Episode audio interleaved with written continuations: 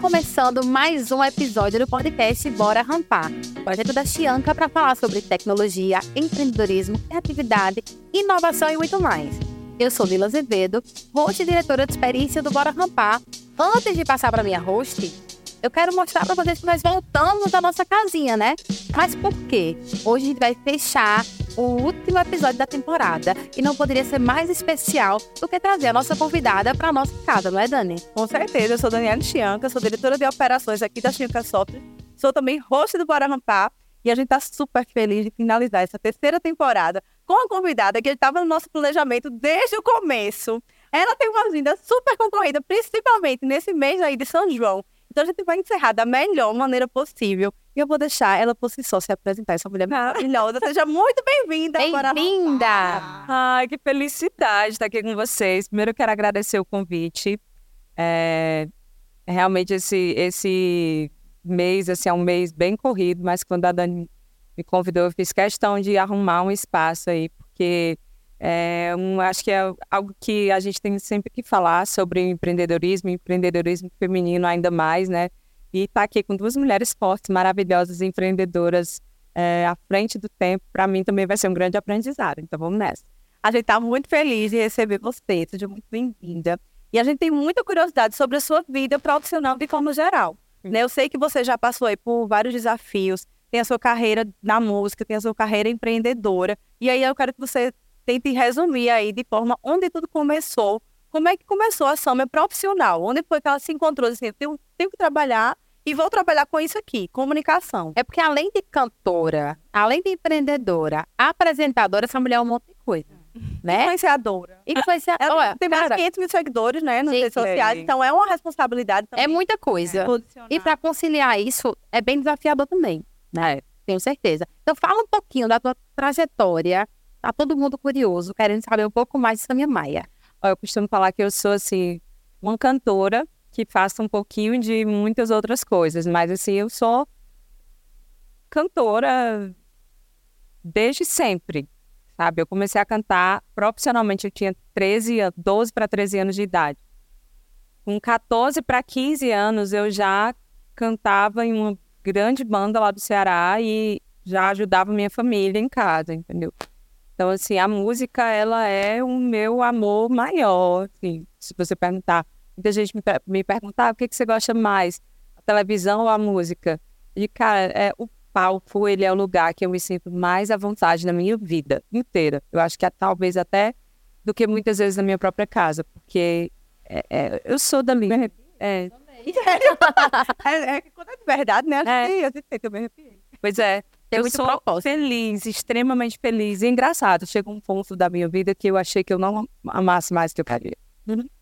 Eu acho que eu não gostava mais de estar no lugar que eu estava. É... E aí eu achei que já tinha chegado a hora de encerrar minha carreira como cantora. Mas quando eu entrei na minha carreira solo e eu come... comecei a verdadeiramente cantar da forma que eu queria, o que eu queria, como eu queria, falar com o público da maneira que eu queria, sabe? Ter essa, esse poder de dizer, ah, agora eu vou cantar isso, não, não vou cantar mais não. Bora, banda, muda aí, agora vai ser assim. Cara, eu, eu me divirto muito mais, eu, eu entrego um show, é uma entrega muito grande. Eu tenho certeza que onde eu passo, eu deixo a melhor impressão possível com o meu show, sabe? Com a minha banda, com a minha galera, porque a gente dá o sangue, assim, pra, pra fazer aquilo ali para tornar aquelas duas horas, às vezes uma hora e meia, uma hora, né? A gente tocou muito show de uma hora agora no São João, somente Bahia, assim, eram muitos artistas. Mas para fazer aquela uma hora ali, uma hora inesquecível para quem está ali ouvindo. Uma verdadeira experiência, né? É. E aí não é à toa que você é vista como uma mulher do forró. A cantora, a referência. todo mundo conhece a Maia, todo mundo quer ir pro show de Samba. Inclusive aqui na Chianca, tá todo mundo querendo tirar foto com você. Vai ser uma loucura. aqui. Quando eu disse que era com você, ficaram todos loucos. A gente Feliz. começa com os bastidores. É. Porque nos bastidores ali já tem... Ah, já tem fãs. E acho que você, uma coisa que me destacou muito, né? Você, você queria liberdade para expressar o seu lado, acho que empreendedor, porque acho que você sabia como se conectar com o público e você queria essa liberdade. Né? Então, acho que eu já vejo aí sua, seu traço empreendedor muito forte, né? De você querer colocar a sua carreira do seu jeito, porque você sabe lidar com o público. A sua né? identidade, né? o que, É. o que você realmente é. Acho assim, quando a gente está fazendo algo com propósito, a gente vê mais sentido nisso. E incorporar a sua identidade hoje na sua carreira musical, acho que faz toda a diferença para você, né? Faz. E conseguir, tipo, é, e, e eu quero até esclarecer bem, porque não é que eu não gostasse mais de estar na Magníficos, não é que eu não. É que eu acho que foram 18 anos. Sim. Entendeu? Então, imagina você chegar todos os dias por 18 anos para fazer um show cantando praticamente as mesmas musicals. Seguindo as mesmas regras, as regras exatamente do jeito que você começou a fazer lá atrás e fazer. Por quê? Eu até costumo dizer, às vezes as pessoas dizem a mim, ah, porque fulano foi ultrapassado. Eh, E eu acho que não. Eu digo, gente. É, as pessoas, elas não chegam onde elas chegam à toa. Se já tinha meu ex-patrão, ele chegou onde ele chegou e ele mantém a banda dele no nível que ele mantém até hoje. Não é à toa, ele é extremamente inteligente, ele sabe o que o público dele gosta, ele conhece o público dele mais do que qualquer um ali, porque ele é verdadeiramente a pessoa que está lá desde o começo e está até agora. Então, mas eu acho que eu que fui mudando, entendeu? A minha perspectiva do fazer aquele momento foi mudando. É, eu não mudei na velocidade do mercado, porque o nosso mercado ele muda todo mês Sim. né? Um fulano que é um estouro hoje, um sucesso, daqui a, sei lá, um, dois meses já não é a mesma coisa, e daqui a um ano ninguém lembra. É muito, muito, muito celerar o negócio. assim. Mas, assim, eu fui mudando também, né? Nesses 18 anos, eu, eu entrei lá uma menina, cantar, quanto com 17 anos. 17. Você usou 18 anos. 18 anos. Então, assim, e, gente, é muito tempo. Você, eu era uma menina, eu fui amadurecendo, fui mudando, meu gosto foi mudando, as coisas foram mudando. A minha percepção de vida foi mudando. Então, chegou um ponto que eu disse, cara, não faz mais sentido eu estar aqui. E outra, na minha cabeça, eu, quando eu saí da eu tinha 35 anos, eu tô com 40. Na minha cabeça, Um cara de 20. eu, tá, Eu tô aqui pessoalmente. na minha cabeça, 35 anos, eu já tava assim, tipo, final da vida, cara. Juro. Por Deus. Principalmente nesse ramo musical, né? Que requer muito. Mas hoje em dia tá todo mundo tudo. muito É, bem. é, hoje Tati Guel, 40 e tantos, aí estourou de É, novo. entendeu?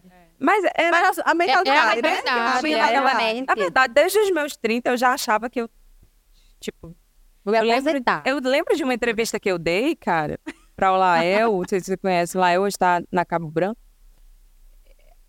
Eu não sei nem quantos anos eu tinha aquilo ali. E eu falei pro Lael, eu disse, eu não quero chegar aos 40 anos cantando. Olha, tá? Porque realmente eu achava que 40 anos eu ia estar morta, acabada e enterrada. Nossa senhora. Mulher, Era outra. É, sim, parece que eu pensei, né? Que era por certo ter um atleta, Vou me aposentar. né? Não, é claro. Então, se fosse eu ia deixar. Mulher, não sei não, que era que eu pensava na vida. Enfim, aí fui estudar para fazer jornalismo. Entendeu? Eu achei que eu olhava assim, eu via Eliana, Hebe, Ana Maria Braga de Sopa, parece que essa, essa profissão aqui tem uma vida útil maior. Na minha cabeça, né? É isso que eu te disse, ao longo do tempo eu fui mudando. Graças a Deus. Deus é pai, porque senão eu, eu tinha enlouquecido já. E aí, quando eu tinha 33, 34 anos, eu disse, cara, eu já tenho minha carreira na televisão, eu vou sair disso aqui e se não der nada, se ninguém quiser assistir meu show, se ninguém quiser me contratar, eu vou fazer barzinho. Será possível que em barzinho eu vou conseguir fazer? Na minha cabeça. Aí foi. Engraçado, como você estava se subestimando, né? Cara, eu era... todo momento. Exatamente. E aí, em que momento você disse assim, caramba, eu tenho força. Eu consigo levar essa carreira solo, eu consigo. Não, você não imagina a minha felicidade quando eu comecei a ver flyer de festa com meu nome. Tava, Samia ah, quem é essa? Parece. Quer me ver. Parece que tem alguém que quer pagar pra me ver. Não, entendeu? É, mas é isso. Eu acho que, eu acho que a- ao longo da sua vida, você começa, você escuta tanto coisas, às vezes negativas, você pensando para baixo, subestimando. Às vezes até a pessoa tá do seu lado e que você acaba acreditando naquilo ali. Vira uma verdade absoluta. Virou verdade absoluta. E aí, Deus tem que dar uma sacudida na sua vida para você voltar a acreditar em você. E muitas vezes o caminho se faz andando, né? As coisas que você foi, cada passo, indo conquistar. E aí eu queria saber de você o seguinte, nessa sua carreira é, musical, como é o teu planejamento de shows? Porque eu vejo que você tem uma agenda muito organizada, né? Porque além da, do show, você tem outras atividades. E aí, como é que você concilia isso? Qual é o teu planejamento sobre os shows no ano? Você já no começo do ano já sabe quais shows vou fazer? Como é que funciona isso? Não, a gente tem, tipo, hoje eu, eu tenho shows, eu tenho shows já, eu tenho shows em outubro, eu tenho shows em agosto, em setembro, mas na agenda fechada, os shows eles vão se eles vão fechando também no decorrer dos meses, entendeu? Às vezes tem show que fecha de uma semana para outra. Então, é uma agenda é meio imprevisível. O que, que eu tento fazer? Eu, sabe, porque assim, eu tenho sócio, né, na minha banda, eu e meu sócio. Aí, o que, que eu tento fazer, eu como pessoa física e pessoa jurídica das minhas outras coisas. Eu tento organizar as minhas coisas, meus outros trabalhos durante a semana, porque a probabilidade maior de shows é final de semana. Por exemplo, ontem eu fechei, eu, eu não abro mão de tirar minhas férias. Eh, nos últimos anos, eu, nos últimos anos, tirando os anos da pandemia que a gente ficou parado, por férias forçadas, todo mundo, é, eu tenho me organizado para viajar durante o período do carnaval. Esse ano a gente já viu uma tendência de que as bandas tocaram bem no carnaval. Então, eu já Pessoal, só ano que vem a gente toca carnaval. E eu viajo depois de carnaval. Então, enfim, eu já fechei minha viagem. Os dias da minha viagem, o local da minha viagem. Então, eu já fechei tudo. Passagem e hotel. Eu acompanhei a viagem dela. É, pois é, minha filha. Tá, parecidíssima. Pronto, aí uma, se você perguntasse, ah, essa é a minha própria opção que você queria ter, blogueira de viagem. Maravilhosa. Quem quiser me patrocinar, eu deixo tudo, deixo bando, deixo TV, deixo tudo. Só pra eu viver um. Ai, amiga, eu, eu acho que eu nasci pra isso. É pra ter nascido rica, mas, tipo assim, nível aquela menina que tá estourada no TikTok agora. Ai, minha rotina. Peguei o jatinho do meu pai, seis horas da manhã, fui para a empresa do meu pai e depois voltei, peguei o jatinho, fui pra faculdade, peguei o jatinho de volta pra casa. Era pra eu ter nascido assim, amiga, porque eu só ia viver no mundo. Minha bundinha não ia se sentar nas cadeiras aqui de uma pessoa mais, não. É isso, aí eu voltando à minha organização. Seu planejamento. Ótimo, meu, meu pensamento bom. e aí eu tento me organizar disso. Por exemplo, eu fiz um. Tô conversando aqui nos bastidores, né? Eu fiz, eu apresentei o São João da Record do Nordeste uhum. esse ano. E aí, e todo ano eu apresentava o da Cabo Branco. Mas ano passado foi bem sacrificado para mim, porque a Cabo Branco, eles gravam em junho. Não é ao vivo, mas eles gravam em dois sábados de junho. Então, foi uma loucura o que eu fiz ano passado para voltar, para apresentar, para estar tá lá no horário, para tudo, entendeu? Eu vinha de Alagoas, de, de, agenda de Alagoas, fazia um show, não dormia, não tomava banho, chegava, tomava um banho em Campina, ia apresentar o programa. Ia, passava no hotel, tomava outro banho, voltava para Alagoas. E aí eu disse, cara, isso aqui não tá, não tem lógica. Eu tô uhum. colocando a minha vida, a vida da minha, né? Minha galera que vem comigo, Sim. meu maquiador, meu empresário, não dá para eu fazer isso. Então, quando eu recebi o convite da Cabo Branco esse ano novamente, falei com a Bel, eu disse, Bel, que é diretora lá do entretenimento, ela, ela disse, se for no São João, não dá esse ano. Porque realmente ficou muito difícil para mim. Até porque esse ano eu não fiz nada, eu não fiz televisão, um monte de gente ligando para fazer Gente, não dá, porque é um período que, além de me, me colocar assim. Eu sempre adoeço nesse período. Você fez quanto show? 26. E aí é, tem a, os meus músicos também, enfim, é, fica muito cansativo para todo mundo. Aí eu disse, esse ano, o meu São João vai ser para o São João, para o show, não vou fazer nada fora isso. Ano passado eu fiz coisas, gente, vocês imaginam? Eu fiz meu trabalho de influenciadora para Parque do Povo, para mostrar camarote, para não sei o quê. Tipo, uma noite que eu tinha de folga, lá estava eu, peruano, mostrando camarote de peruano, aquelas. Uhum. Enfim, aí ia para a loja tal, fazer live na loja tal. Aí você pensa assim, pô, é uma grana boa? É, que eu cobro do cara, mas assim. Mas naquele momento ali eu descansar, tava mais. Não era prioridade, é. Né, naquele momento. Aí eu fiz o São João em, em maio. E, e ela fala como se ela não tivesse começado ontem. É, porque o rojão dela de, de, show é de muitos anos, né? Seu, é. seu, sua rotina de show é intensa de muitos anos. É, mas já foi muito maior, entendeu? Uhum. Tipo, Magnífico eu fazia 40, só que eu, eu dividia o palco, uhum. é. entendeu? Hoje sou só eu. Tipo, eu tenho uma porcaria de um refluxo que ele me deixa rouca, louca e não tenho o que eu faça A na pior vida. que você poderia ter, né? Tu- A pior. Aí Uhum. eu, agora, na Bahia, tipo, eu, eu, maio eu já comecei. Não bebo, não tomo café, não tomo Red Bull, porque eu sou viciada. Não tomo Senhora. energético, não faço nada. Porque eu não quero adoecer esse ano, igual ano passado. Adoeci. Entendeu? Não tem jeito, porque é o estresse, é a pressão, é não sei o quê. Eu não dormi tudo, o estômago, né, ele somatiza. E eu passei três dias de folga na Bahia. Foi três dias, minha filha. Eu dentro de, do consultório da Fono. Falei com a minha amiga Maria Antunes, que é cantora lá do Babado Novo. Eu disse, amiga, pelo amor de Deus, qual a Fono aqui que vai me salvar? Ela, amiga, só tem essa aqui para salvar. Essa aqui. Falei com a mulher, pedi, pelo amor de Deus, me encaixa, em nome de Jesus. Arruma uma vaguinha pra mim. Foram os três dias que eu passei lá. Era três dias, minha filha. E era o dia todinho. né? Co- Coisa, nebulização, menina. Parece que eu fiquei boa? Fiquei não. É. Eu vim ficar boa quando eu troquei medicação. Aí melhorei. Aí tomei logo uma cachaça em cima. Um ra- é, mas eram os últimos shows. Eu disse, eu vou beber. Ah, agora Eu boa. passei um mês e tanto sem fazer nada de errado e não adoeci. Pois Agora vai- volta. agora. Mas olha o que eu venho percebendo, Dani. Em tudo que você falou até agora, você é muito inconformista.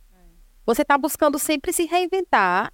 Você tem a sua carreira principal, que é na música, Uhum. e você você se reinventar a todo momento. Sim. Seja como apresentadora, e aí você vai validando isso. Seja fazendo como influencer em algumas lojas, em algumas empresas, como você falou. Seja com a sua, com a sua empresa mesmo, que para quem não sabe, ela é empreendedora, ela tem empresa, e daqui a pouco ela vai falar mais sobre isso. É. Mas você está a todo momento inconformada e buscando se reinventar com coisas novas, tendo sua atividade principal a música. É isso mesmo? Tu, tá, tu, tu, gosta de, de abarcar outras coisas para testar, para validar, para ver se é a sua praia, para ver se vai fazer sentido para você? Na verdade, é, as coisas vão meio que apa- aparecendo, né? Eu ser apresentadora, por exemplo, eu sempre sonhei. Eu queria ser cantora e apresentadora desde que eu era criança. Então, quando chegou um ponto que eu disse, caramba, eu queria muito agora já conseguir na música e tal, queria muito ir atrás daquele meu outro sonho que estava adormecido aqui. E aí, como é que eu vou conseguir isso? Eu, na minha inocência, achei que para ser apresentadora eu tinha que ir para uma faculdade, né? Então, e achei que eu ia aprender a apresentar dentro da faculdade.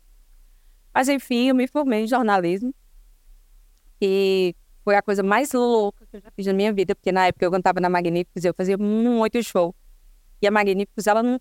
Hoje eu toco a minha carreira, ela se resume aqui aos estados próximos, os nossos estados vizinhos, Paraíba, Pernambuco, Alagoas, Rio Grande do Norte e na Bahia durante o mês de junho. Mas Magníficos não, amor. Você tava, um dia você estava no Tocantins, outro dia você estava no Pará, voltava para cá, no outro dia já pegava um voo não sei para onde. Eu até hoje eu não sei como eu consegui, eu não sei se eu conseguiria entrar nisso novamente, porque é uma loucura, mas eu fiz, sabe? E cara, eu fui muito perseverante assim, porque tinha dias que eu chorava mesmo, chorava em cima de um de um livro sem entender nada do que eu estava lendo, porque eu não tinha dormido. Cheguei a ir virada de maquiagem, assim, saí de um show interior de Pernambuco, ia pegava o motorista, ia para a faculdade e chegava direto. Eu, eu lembro muito, muito de um dia que eu só consegui passar no banheiro para tirar a minha calça. E botar uma calça no lugar da saia que eu tava. Cheguei toda maquiada para fazer prova. Quando eu peguei a prova, eu não conseguia raciocinar. E a minha professora, tanta pena de mim que ela disse: vai embora para casa. vai dormir." Aí eu disse: eu já li a prova. Ela falou: não tem problema. Aí eu posso fazer. Aí eu, eu falei: mas eu vou viajar depois de amanhã. Eu tenho que fazer no máximo amanhã essa prova. Ela vem amanhã. E eu sabia que ela não ia ter tempo de fazer uma prova para mim de um dia para outro. Tal. E eu falei para ela: eu disse: eu li a prova toda. Ela não tem problema. Aí, então tá. Aí fui para casa dormir. Quando eu acordei, eu lembrava de toda a prova, eu respondi toda a prova. E quando eu cheguei lá, eu disse a ela, eu disse, ó, ah, tá aqui, a- eu respondi toda a prova. E eu, e eu acho que eu respondi as, as questões que estavam aí e tal, do que eu lembrava. Ela foi disse, não tem problema. Porque eu quis ser honesta, né? Eu Aham. quis- Ela foi disse, Sam, eu conheço cada aluno que tá aqui dentro dessa sala, eu sei do esforço de cada um e eu sei que cada um é capaz. Eu disse, então, tá. Só quis avisar. eu queria. é, Eu, eu amo música, assim. Acho que música salva vidas. Acho que música É. a gente vai. A gente sente, né? Acho que música fala muito sobre ser humano, assim, também. E toca muito. E aí eu queria entender como você constrói um repertório, assim. O que é que, o que, é que você leva em consideração? O que é que te faz, assim, ter um repertório tão vasto? Você além de você ter uma voz incrível, assim, você consegue. É tanto que o nome desse episódio aqui é O Poder da Voz e do Empreendedorismo, né? A força dessa mulher. E aí eu queria entender como você constrói esse repertório, como é que você planeja isso aí. Cara, o meu repertório hoje, ele é basicamente. Eu acho que ele é 70% forró das antigas e 30% músicas novas. Adoro. É, porque eu. eu Quando é que vai ter show mesmo? Ah, meu Deus, final de semana. É, eu, eu tento sempre trazer o que está tocando, porque a gente toca muita festa de rua, de praça, né? Praça pública, e tem muito jovem. E eu quero agradar todo mundo que está ali, assim, né? Eu quero que todo mundo saia se sentindo é, bem representado, que ouviu as músicas que queria ouvir. Obviamente, nem sempre a gente consegue agradar todo mundo, mas eu tento. 70% do meu repertório é forró das antigas. E eu acho que só desses 70%, 20% é magníficos. Porque eu canto de tudo hoje. E eu digo a você que a maneira de construir esse repertório é extremamente egoísta, porque eu. eu canto o que eu gosto. E, coincidentemente, as pessoas também gostam, porque é, é a história, cara, da, da- de uma geração, de várias gerações, né? Eu, eu, sabe que eu fico muito satisfeita, assim, que eu, quando eu tô cantando e muda, eu faço muito popurrí, porque eu quero cantar muita música, e se você cantar a música inteira, você perde tempo. Então, eu canto, tipo, eu junto quatro músicas e faço o tempo de uma, três músicas faço o tempo de uma. A galera falou. E eu tô naquele ali, naquele lance, aí eu já tô aqui cantando uma música, termino a introdução, eu já entro na letra da outra, e eu vejo a expressão da galera, Aí- cada se empolgando. Tipo, eu tenho uma história com cada música dessa. Se lembrar, tem um, um boy que ferrou minha vida em algum momento, né? Eu ferrei a vida de um boy em algum momento também. Então, eu lembro, entende? É, a gente tem histórias com essas músicas. A música, ela tem o poder de, não, de transportar a gente para, sei lá, para momentos bons, momentos ruins, às vezes, mas que são, fazem parte da nossa história. E é como você falou, a música, ela é extremamente poderosa. E eu eu sou muito feliz, assim, em cantar o que eu canto e fazer o que eu faço. Muito bom, muito bom. Um outro ponto que eu vejo que você é, fala muito no, na- nas suas redes sociais, hoje você tem 500 mil seguidores, você está ali como influenciadora, né? Você está ali lidando com um público gigantesco, né? Que tem pessoas que vão lhe elogiar, que vão criticar, né? E eu vejo que você fala muito sobre saúde mental, né? Que é algo super importante. Hoje a gente está num mundo extremamente ansioso, extremamente é, imediatista, e isso acaba afetando o nosso lado profissional em todos os âmbitos da nossa vida. E aí eu queria que você comentasse sobre isso, o que é que você tem feito, assim, para que você possa ter. Eu gosto de falar que a gente tem salvadores de vida, né? O exercício físico é um salvador de vida, estudar, ler, criar repertório, a música também. E aí, quais são assim, os teus salvadores de vidas para você se manter aí com a saúde mental bacana? E se você já passou por momentos difíceis, assim, que você pudesse compartilhar para que pessoas que estejam né, passando por alguma coisa também possam se, identificar e possam ver, ver alguma solução. Cara, hoje eu tô num momento mais ou menos. Entendeu? Eu tô tentando recuperar a minha rotina e não tá fácil.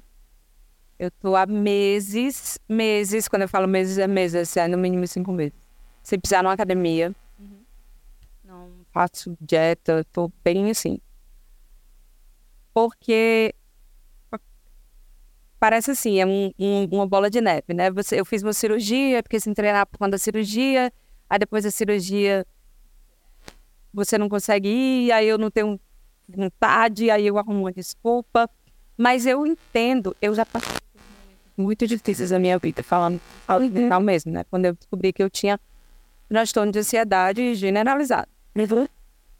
E, e eu já sei de diagnosticar, não, né? Identificar os meus gatilhos e sei a hora que eu preciso de ajuda e sei todas essas horas. E essa hora tá chegando. Mas eu nunca parei de fazer terapia. Eu tô há meses também sem ir na terapia, acho que uns dois, três meses, por conta de uma série de coisas, compromissos, não sei o quê. Mas agora eu quero voltar, porque é o que me ajuda muito, sempre me ajudou. Eu faço terapia há cinco anos, eu acho. Mais ou menos o tempo que eu saí da Magníficos, que foi quando tudo estourou na minha cabeça, todas as dúvidas, incertezas e, enfim, muita coisa. Mas hoje eu consigo lidar com isso de uma forma muito mais saudável do que antigamente. Porque antigamente eu chegava, eu cheguei assim, no cano do poço, de não só chorava Tipo, qualquer Chegou a coisa. ter me- depressão mesmo? Não, Diagnosticar não. depressão? não. Mas é- eram, eram sentimentos muito ruins. Porque eu não conseguia reagir para nada, entendeu? É, enquanto você não entende o que você tem, você acha que é um milhão de coisas. É verdade. Né? A minha falta de disposição achava que eu estava com alguma doença, alguma vitamina baixa, algum não sei o quê. E aí fazia exame e não era nada. Então, até que um dia eu, eu entendi que eu estava me enganando, porque eu, eu trabalhava com aquilo ali. Eu, todos os dias eu entrevistava psicólogos, eu entrevistava psiquiatra no meu programa. É, eu tinha familiares que já tinham passado por isso. Então eu, eu disse, caramba, peraí. Não vou ficar assim, eu não sou menina, né? Então eu fui pedir ajuda. A minha psicóloga, que é a minha psicóloga até hoje, a Daniela Azevedo, maravilhosa. E ela me pediu, me, me sugeriu, na verdade, que eu eh, fosse a psiquiatra. Muita gente tem, né, esse, essa barreira, né? Ué. Muita gente. Eu, eu, eu tenho amigos, bloqueio pessoas próximas que dizem, ah, não preciso. Eu digo, certo. Eu fico só assim, ah, não, tá bom.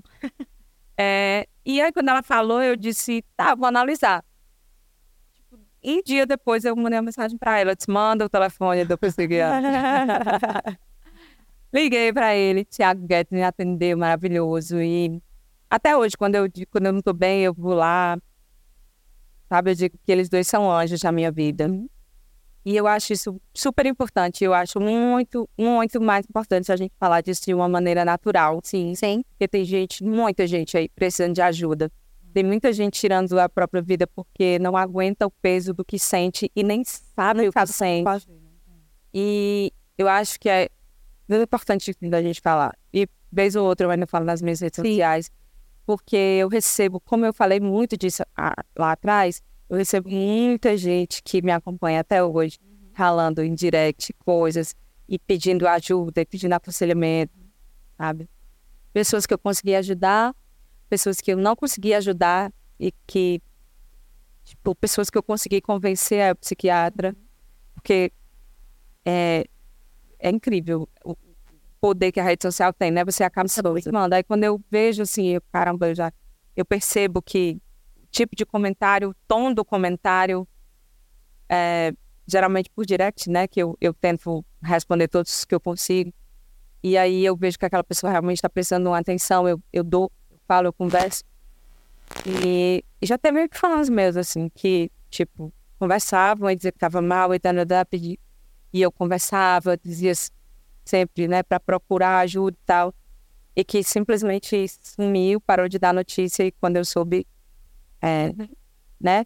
Então, assim, eu tento hoje falar o máximo disso que eu consigo, porque as pessoas têm que entender que existe ajuda, existe medicação, que você não tá sozinho e que você também não precisa aguentar o peso do mundo nas costas, porque, cara, é muito, é muito peso, é muito pesado, né? Isso mostra o quanto você é corajosa de mostrar esse seu lado, né? Que nós temos lados que são mais frágeis, todos nós temos. Somos seres humanos, né? Sentimentos, eles existem. E a gente entendê-los, até para procurar ajuda, é essencial. E aí, E, a e- e isso impacta diretamente no nosso convívio com as pessoas. Aham, E aí, eu ia falar. Como é que qual é essa tua relação com o teu público, assim? Né? Você tem pessoas que são fãs de vocês, de você há muitos anos, desde magnífico e tudo mais. Como é essa tua relação, assim? Que eu acho que é bem sincera.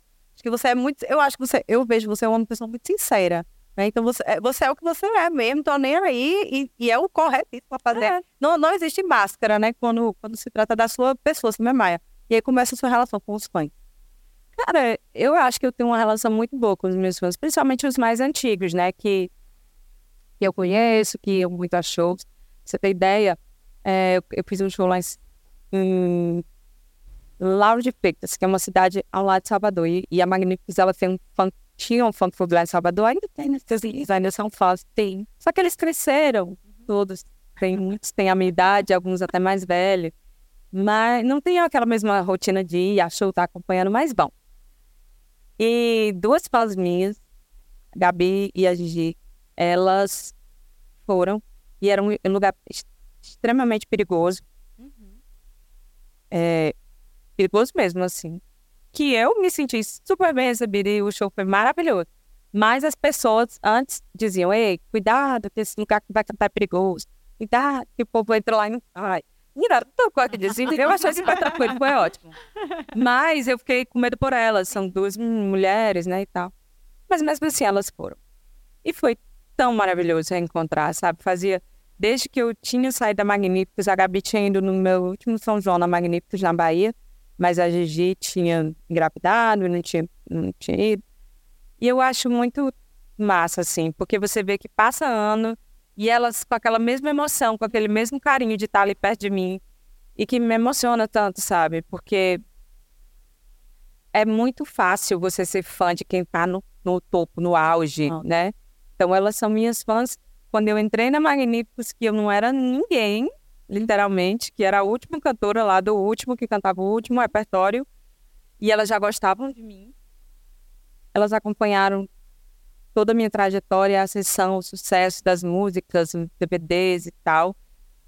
E continuam minhas fãs hoje, sabe? E eu vejo que, olha, tá ensinando como fidelizar é, Como fidelizar E acho olha, que é, olha, é a verdade. experiência. A verdade vende, né? A verdade conecta, né? Então é. as pessoas veem verdade em você. Se você passa isso para as pessoas.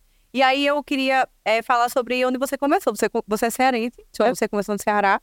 E o Ceará é um berço do forró, é uma terra muito promissora, né? Dá muito holofote para os artistas e tudo mais.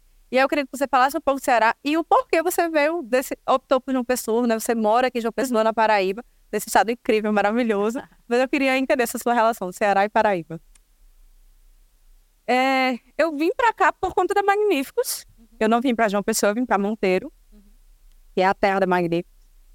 E aí, quando eu cheguei em Monteiro, eu conheci para meu filho, que era da banda, e eu fiquei lá ah, pela banda, por ele, né? Pelo meu filho, eu tive meu filho um ano e pouco depois, dois anos, tive meu filho em 19.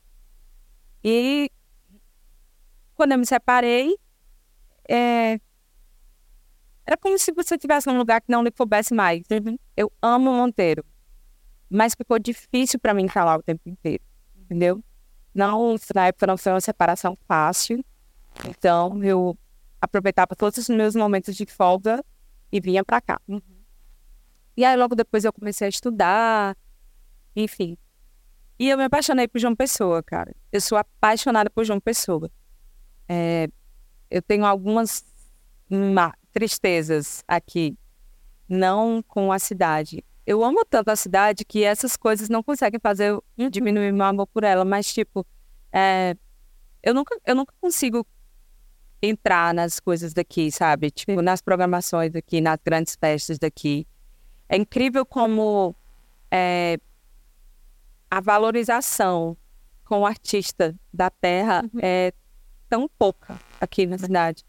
Eu não sei quem é, não sei se é prefeitura, se é governo. Eu acho que governo não. Mas enfim. E às vezes eu fico, caramba, nem o título de cidadã nessa terra aqui eu tenho, cara. Tudo aqui há mais de 25 anos, apresentei programas, eh, né? Levei o nome da Paraíba uhum. para todo lugar. Eu até, até achei que você era paraibana quando a gente foi estudar. Achei que você era paraibana. É, muita gente acha, muita uhum. gente acha que eu sou de Monteiro. Uhum. Mas é, eu sempre disse isso, isso aí eu aprendi desde criança. O seu lugar onde você está bem. E eu sou muito feliz aqui, sabe? São é, apesar de algumas coisas que me deixam triste em momentos pontuais, uhum. João Pessoa, para mim, é o melhor lugar do mundo. Eu rodo, rodo, rodo, rodo, mas é aqui que eu quero descansar, sabe? É aqui que eu quero estar quando eu volto. Quando eu for blogueira de viagem, você... eu vou rodar mas eu vou ter que voltar. Vai pra, pra cá também, né? Vou, claro. Porque você é muito famosa. Você é aquela blogueira. Você já.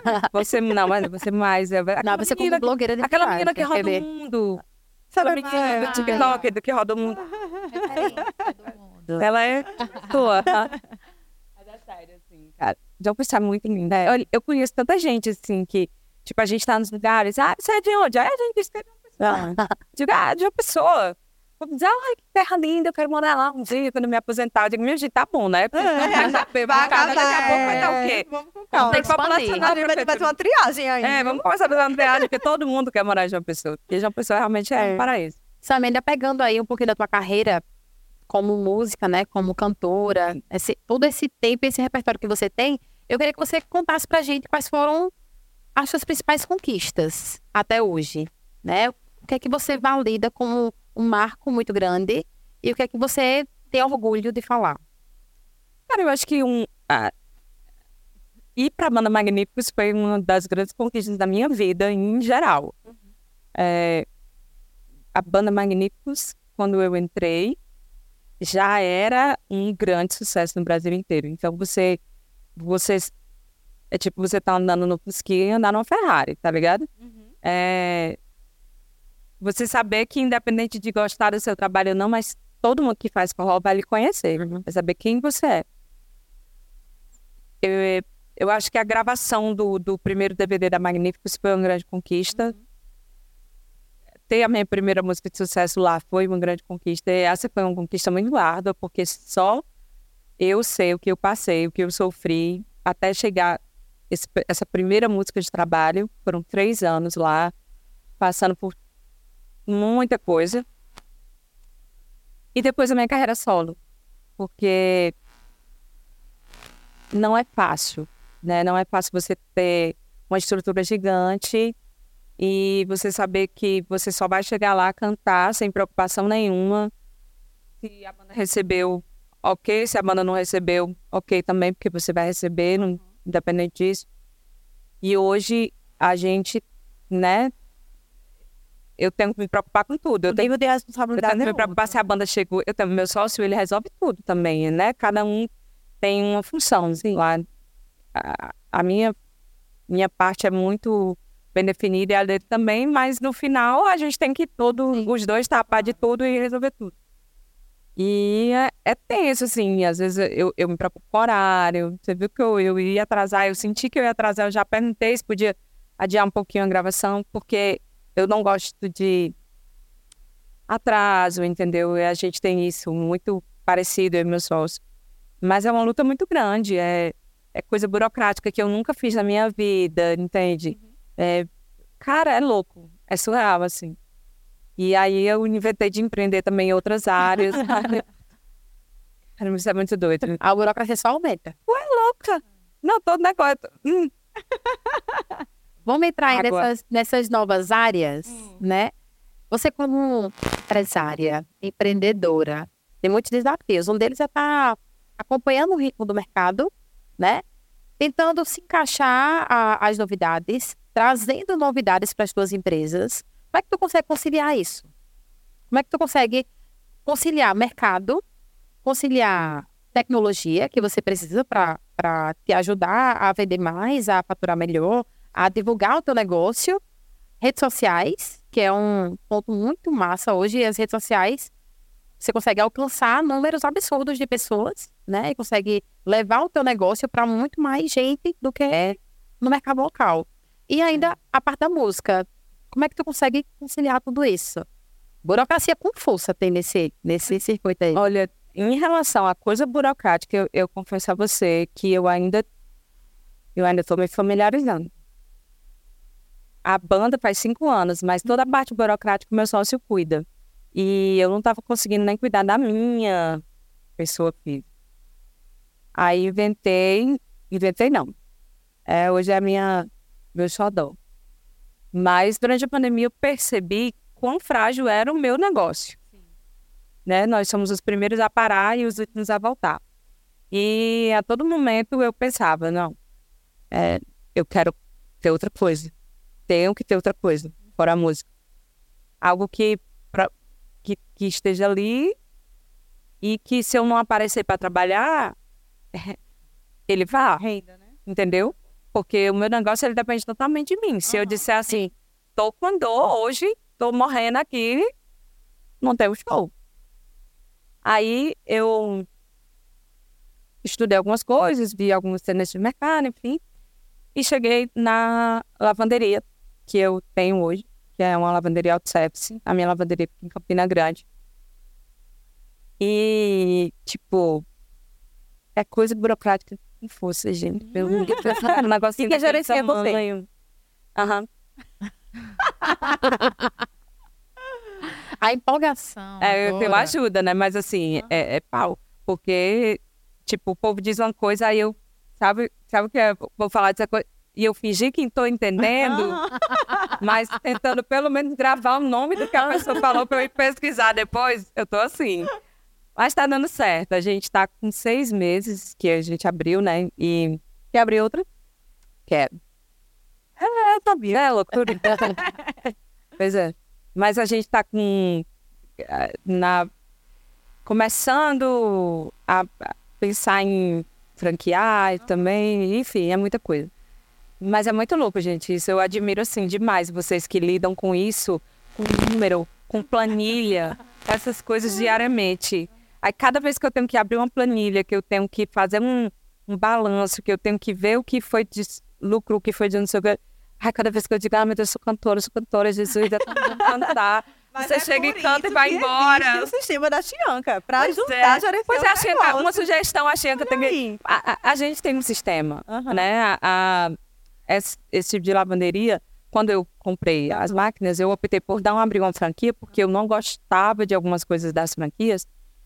É, primeiro que eu acho super desconfortável, acho que a pessoa não precisa nem na bunda dos outros, que vão lá estar sentado lá uma hora. Aí eu quis fazer um negócio confortável, bonitinho, eu disse, eu quero um calor, que com a lavanderia. É isso que eu tenho. É, eu pesquisei e aí me di- indicaram dois tipos de sistemas na época. Mas eu trabalho com um sistema hoje que eu É próprio, né? Lavanderia. é de lavanderia e de mini market. Aham. Mas eu acho assim que eles também têm muita coisa ainda pra melhorar, tá ligado? Então aí, vamos, Chianca, pra pensar. é, quem sabe as Vamos próximas, acabar com essas planilhas. as, as próximas unidades na a planilha é minha mesmo, para Ah. meu controle, para eu não enlouquecer. Mas o sistema, ele, ele me dá tudo, mas não dá tudo que eu preciso. Ainda tem algumas coisas. Não sei se o outro, porque só existem dois, parece. Eu não sei se o outro é melhor e, enfim, eu escolhi o pior. Não, ai meu Deus. Eu, eu, eu gosto de falar assim, Falando mal. você era caro pro seu negócio investir em gestão. E eu vejo que gestão é algo que você vai maturando. Então, eu tenho certeza que na, na, sua, no seu, na sua própria, na sua próxima abertura de negócio, você já vai ter outra mentalidade de gestora, porque você já maturou, você já apanhou, você já sabe os problemas que você teve. E você É. vai amadurecendo como gestora. Mas que é um caminho de, de ganhar experiência igual a, a E busca. aprendizado. É aprendizado. É. É porque, E é assim, tem também. gente que gosta, né, de... Eu, eu, não, eu não gosto. Você gosta de cantar. Eu, É não, eu começar não gosto da... Eu gosto da parte do, ah, vamos fazer assim, vamos dar isso aqui, vamos fazer essa ação, vamos divulgar dessa forma. Isso eu gosto. Eu estudei isso, eu Parte estudei marketing, estratégica, parte de marketing. É. É. Agora, quando vai pro tal do número, Da gestão. mas eu até já parei de dizer isso, eu gosto. É. Gosto muito, porque eu sei que se eu continuar falando, é, É. pior. Para você crescer, você precisa E eu não olhar para ter que mudar, eu não vou conseguir mudar, eu tenho que enfrentar, né? Um monstro que eu tenho que enfrentar. E, e E eu era tão boa em matemática, cara, não sei por que isso não, Ariane Suassuna, ou não tem nada a ver. Matemática. eu, vou, eu vou mais profundo agora. Ariane vai. Suassuna fala assim, Hum. O que é ruim de viver é bom de contar. E eu quero que você conte um fato da sua vida que foi muito ruim de viver, mas que é bom de contar e, e acho que essa história vai ser boa se você compartilhar. Mulher, já começa a aplicar, hein? Já, já passei por tanta coisa ruim. O mais, o, o seu perrengue maior, contando o seu maior. Todo mundo tem. Que cara. é ruim de viver é bom de contar. Aquele que vai servir de inspiração. Inspiração. É porque, assim, tem... é, Como eu converso muito, vocês já perceberam que eu sou, né? Eu, eu gosto de conversar. Eu já contei essas histórias muitas vezes. E, e o tal do podcast, ele é o cão.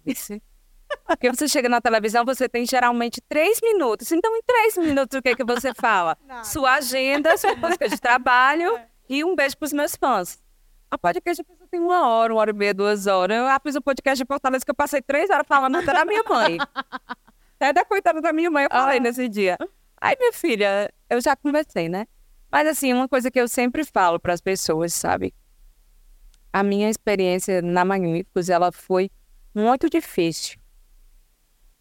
Eu amo a banda Magníficos, amo. Eu me encontro com eles, eu encontrei com eles, eu dividi o palco com eles pela primeira vez agora no São João de Campina. Que massa. E para mim foi muito incrível, sabe? Eu dei abraço em todos, fui lá dar cheiro nos meninos. Mas, assim, é, no começo eu sofri muito, muito lá. Muito mesmo. Por N fatores. E eu sempre aguentei muitas coisas calada. Quando eu digo calada, não é que eu não falava lá, não. Eu falava também que eu era bem atrevida. Mas, é, tipo, as pessoas falavam as coisas na internet e na internet eu não falava nada. Como até hoje não falo. Eu tenho uma posição de sempre. Eu aprendi alguma coisa na minha vida e eu tatuei, não, não foi à toa, tudo passa. Então, todas as vezes que alguém tava metendo pai mim na internet falando alguma coisa que eu nem tinha feito, aí as pessoas dizem, tu não vai se defender? Eu, não, daqui a pouco passa. E realmente passava, e depois vinha outra coisa, vinha outra coisa. Mas o que é a, a lição que eu tirei disso é que se você for forte o suficiente para aguentar aquilo ali naquele momento, sabe? Se você passar por aquilo ali, é igual a bolsa de valores. Sempre vai cair, mas uma hora ela vai subir. E é isso, é isso que eu colocava na minha cabeça. Eu dizia, eu tô passando por isso aqui, mas Deus vai me dar uma recompensa lá na frente. Isso aqui não pode ser à toa. E aí aconteceu alguma coisa boa, sabe? E foi assim com música de trabalho, quando eu nem eu acreditava, ninguém, que eu ia ter uma música de trabalho um dia lá, porque eu achava mesmo que ele não gostava do meu trabalho, o dono da banda, porque eu sempre cantava as músicas mais fracas do CD. É, nos shows, é, tipo, as músicas principais da banda eu não cantava. E aí, um belo dia, ele diz que foi ele que escolheu, que mandou fazer a música pensando em mim para eu gravar. É, eu não sei se foram os compositores, eu não sei se eu acho mesmo que foi, que foi Deus que disse, ah, essa música aqui pra essa coitada. Pra ver se dá certo. Passou pro tanto. Ou luta. E aí, meu filho, eu me agarrei com eles dentro dessa essa oportunidade. E essa música fez um. Na época, é, acho, chamei o Chaveco. Foi uma música que primeiro, primeiro mudou a minha história. Sim. Mudou a história que o forró estava contando naquele tempo. Porque ninguém, ninguém tinha aquela linguagem. É. Ninguém se vestia daquele Foi jeito. Né, pra época. Ninguém dançava com, com né, daquele jeito. Geralmente era balé, dançando abraçado e tal. E aí eu vim com os meninos. E a gente conseguiu chegar em um público que a Magníficos não tinha, que era um público infantil. Uhum. Época. Eu tinha cover de menina, criança. Sério? É, chegava nos cantar para menina lourinha, ficava os cabelos, as coisas com a roupa amarela e rosa, não era amarela e rosa? Amarela e rosa, com a calça branca, enfim. E aquilo ali foi, tipo, eu vou morrer sendo a cantora. Já me, me disseram uma vez que eu nunca ia passar de, de ser a cantora de Chamego Chaveco. Uhum. E essa pessoa que disse isso pra mim, ela quis me atingir. Uhum. Depois de Chamego Chaveco, eu tive várias músicas de sucesso. Mas eu nunca deixei de ser a cantora Tia Mega Xavier, que nem quero deixar de ser. E não vai deixar de ser. Que, que bom, que bom que eu tenho uma. É. que eu tive a sorte de gravar uma música que fez história, Isso. que as pessoas lembram até hoje, que não foi só uma música, ela foi uma música, ela foi uma coreografia, ela foi um ritmo novo, ela foi um figurino novo, uma mudança de, até no mindset da galera que cantava forró. demais também. Foi. Tudo, depois tu estava cantar, pode. Eu tô aqui também, achei que eu tô assim. Ai, meu Deus céu, olha, não, viu, essa Daniela. Quando é que... Eu já ia falar um negócio aqui, Pia. Ah, olha. Quando ele vai tomar vinho, é? É, cadê? Né? Porque a gente tá marcando esse vinho faz Vamos. 50 anos. Alô, Linda Carvalho. Linda Carvalho só promete, promete. É. Já se mudou, não é mais nem minha vizinha. Nojenta. Já fui comer cuscuz na casa dela essa semana. Pois é, né? A próxima é de vinho, vai tomar. Pronto. Ele trabalha com datas, né? Eu já tô convidada. É. Ah, você convidadíssima. Se ninguém me convidar, eu vou pro Instagram. Tá lá. E agora eu vou pro Instagram, viu? Não, o TikTok. Que eu falo as coisas no TikTok, eu acho que tô falando sozinho. Quando eu vejo estar tá em todos os Polêmica. Eu disse, minha nossa. Polêmica. Milhões de visualizações. Cuidado, viu, linda? Diga nada. Pode falar que você tá me enganando, me enganando propaganda enganosa. Ela fala que vai me convidar, não me convida. Então, é isso. Cuide, assim. mulher, cuide. E aí, Dani?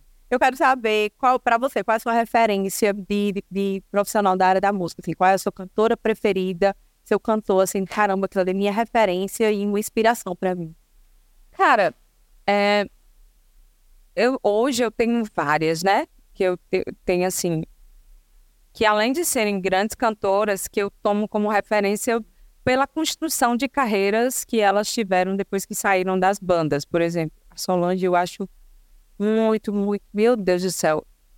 Para mim ela é um exemplo de tudo, sabe? Em primeiro lugar de cantora, que ela é um fenômeno cantando, mas um exemplo de superação, uma, uma pessoa que que a, meu Deus do céu, que, que agora ela deu uma entrevista que ela contou coisas que eu nem imaginava que ninguém imaginava, entendeu? E assim, ela tá muito bem, sabe? Solange foi a maior agenda do mês de junho de, do forró, que ela e, e Gil e Lulinha se igualaram mais ou menos ali os seus 40 e poucos shows. E para mim ela é uma grande referência. A Tati também é outra, assim, sabe? Você, uma pessoa que foi a gente costuma falar em bastidores, né? Ela foi contra o sistema, hoje ela está bem, está numa empresa grande, que é a Camarote, mas ela já passou por poucas e boas também e conseguiu tá aí. E aí você olha para a carreira dessas mulheres e você diz: caramba, tem um, uma, uma lógica, sabe? Faz sentido eu estar tá fazendo isso aqui, faz sentido eu estar tá passando por muitas coisas, às vezes, que a gente passa, a gente passa por coisas que que às vezes não vale nem a pena falar, sabe? Em estrada, com outros artistas, artistas que estão bem no momento, enfim. E quando você vê mulheres, e se você prestar atenção no nosso mercado hoje, dos artistas jovens que estão fazendo sucesso, mulher, tem a Mari. Quantos homens tem? Ah, é verdade. Entendeu? E aí você vê a Solange se destacando novamente tão bem como ela está agora, a Tati nesses projetos gigantes, né? O baú, não sei o quê. A gente vê que, que tem uma, uma esperança que a gente pode ver um, o bom forró voltar uhum. a ser o, o primeiro lugar, porque hoje é o piseiro, né? Hoje é o. É. Como já foi tantos outros é, ritmos, né? E é muito cíclico isso. Mas se a gente prestar atenção, o nosso forró ele sobrevive a tudo isso. Né? É, e a gente tá aí. E é lindo de viver, né? É, é a melhor época para o nordestino. É Pai disse que o São João é o Natal do Nordeste. É, o Natal, é o Carnaval, é, é carnaval, tudo. É. é. Porque a gente espera o ano inteiro aquela música estranha que fizeram esse ano, mas é, é mais ou menos isso. A gente, a gente espera o ano inteiro para chegar ao São João, né?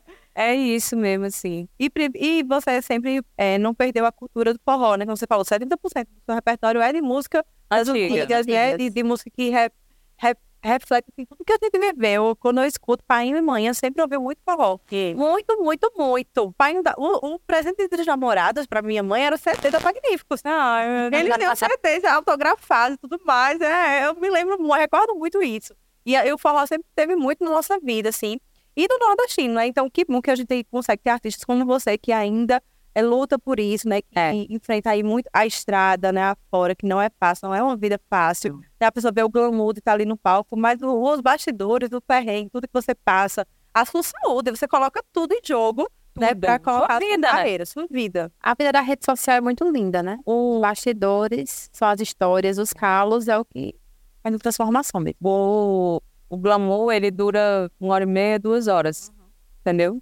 Mas o dia tem 24. É isso. Né? Então a gente é, é estrada, é, às vezes chegar num hotel que não é tão bom. É, é um dia você tá no hotel cinco estrelas. Qual foi a história mais engraçada que tu passou aí dessa, dessa estrada? Perrengue de estrada. Engraçada. Cara, sei. Já, já dormi em cada lugar, hein? Ah, me... Já, viu, nega? já, já dormi até mal assombrado. Já, tá, já aconteceu tudo. Já, tudo que você imaginar de de dormir em colchão no chão, porque tipo, tem alguns lugares que, que realmente a, a estrutura é precária. Ou você fica ali ou não fica, uhum. entendeu? Ou você vai ou não vai. Então, e, e eu aprendi isso lá na Magníficos, assim, a Magníficos, óbvio, né? Se pudesse exigir um hotel bom dia, mas a pessoal do Magníficos nunca foi aquela banda que chegava, ah, não, se for nesse hotel a gente vai embora. Uhum. A gente não toca. Se for nesse aqui, a gente não toca. Não, sempre tentava adaptar e fazer de uma maneira que desse. Mas assim, é, quando você pensa, quando você diz eu não vou tocar nesse local, depois que você já acertou, que você já foi contratado, que a peça já foi anunciada, não é só o contratante que você está ferrando. É população, né? Que tá é a galera que às vezes saiu de outros lugares, de outras cidades, que pegou Cara, eu fui, eu fui cantar num lugar na minha carreira solo. Logo, um dos meus primeiros shows.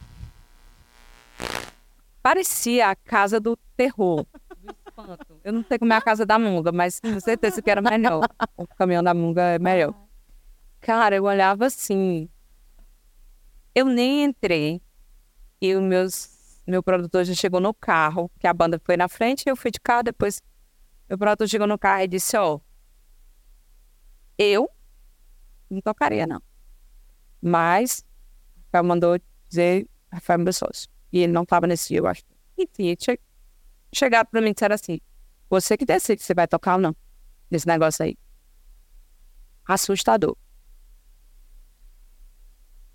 Aí, uns dias antes, uns fãs meus tinham mandado uma mensagem dizendo que estavam indo de uma cidade no Rio Grande do Norte para esse lugar. Eu disse, caramba, o que é que eu faço aqui? Ah, eu disse, eu, disse, eu vou cantar. E detalhe, tá? Não tinha tanta gente. O cara só tinha metade do dinheiro. Caramba. Aí eu. Aí, no final disseram assim: ah, tipo, vai tocar, vai tocar mas ele vai ter que tirar dinheiro do bolso para pagar o resto da banda, porque não vai dar. Isso não tem problema. Vamos tocar. Porque a pessoa que, que vendeu esse show foi que se equivocou. Uhum. Porque você, como, é, como, como, você vende um, um negócio sem pedir pelo menos uma foto do local. Uhum. Então, quem contratou é, não vai se prejudicar em nada. Vai meter o pau em mim aí, que eu não quis cantar, e o, as pessoas que vieram, independente de se tem uma, se tem um milhão, elas pagaram para entrar para ver o meu show. Uhum. Mesmo que devolva o ingresso delas, a pessoa já se locomoveu da sua casa, já gastou seu dinheiro para vir, já, já tá meus fãs vieram de, de outro. Show, né? Aí eu disse, eu vou cantar. E fui cantei, foi ótimo, me diverti. E tu perguntou divertir, diverti esse show. eu olhava pra cara dos meninos, meus músicos corria e eu, animada, tomei logo uma dose, bora assim, bora cantar, pelo amor de Deus, tô nem aí. Hoje a gente tem uma preocupação maior, entendeu? A gente tipo, tem coisas que a gente não faz, mas assim, naquele tempo ali, cara, eu tava começando, eu queria fazer o show, eu queria cantar, sabe? Fazer o meu show e, e, e me vendo como cantora solo de, da maneira que fosse. E foi ótimo, eu me diverti horrores. Eu sempre me divirto do show, eu termino bem, bem alegre. Animadíssima. Animadíssima. Ai, gente, a gente tá chegando ao fim aqui desse episódio do podcast Bora Rampar. Ah! ah. E eu, eu doida pra, doida pra acabar com o pastel, pastel 12, gente. E aí a gente tá chegando ao fim, a gente quer que você deixe uma mensagem aí. Mulher, filho, meu café tava aqui, bicha. Pois tu acredita que eu não, não fiz café chegar. Sim, não viu meu café chegar. Ai, faz outro. Mas quando você for conhecer a empresa, você vai ver o tamanho do café. Do café. não, café com força. Adoro, adoro. E a gente tá chegando ao fim, né, no nosso episódio. Mas não é pedir pra ela cantar, não? Olha que bicho perigoso. Perigosíssima. Ela vai cantar e quando a gente estiver tomando vinho, me, me siga no Instagram porque eu vou postar. Por favor, sigam ela. E foi muito bom saber dessa história, saber seus perrengues, saber da sua trajetória. Quando você é humana como todo mundo, você é muito verdadeira. É forte, guerreira, é. resiliente. Obrigada, eu vim mais aqui, tá, gente? É, Obrigada. Empreendedora, ela é mãe, como vocês falaram também. Então, assim, são uma mulher de muitas vertentes, de muitas qualidades. E que a gente ficou muito feliz em conhecer ainda mais a história empreendedora. E agora você vai se despedir, vai cantar pra gente, né? Porque tá todo mundo esperando uma ah, eu, vou, eu vou cantar uma bem, bem novinha. Vai. Certo? Vai. Sem você eu não teria motivo algum para viver feliz. Quantas vezes te falei, seu amor pra mim se fez dentro do meu coração. Pois eu te amo demais, seu amor pra mim se faz e não pode acabar jamais. Uhul! Beijo, gente. Obrigada, adorei. Vocês são maravilhosas. E é como finalizar melhor. Então não percam, compartilhem com todo mundo. Tá em todos os streams de áudio e vídeo também, viu? Bora, Bora rampar. Valeu, gente.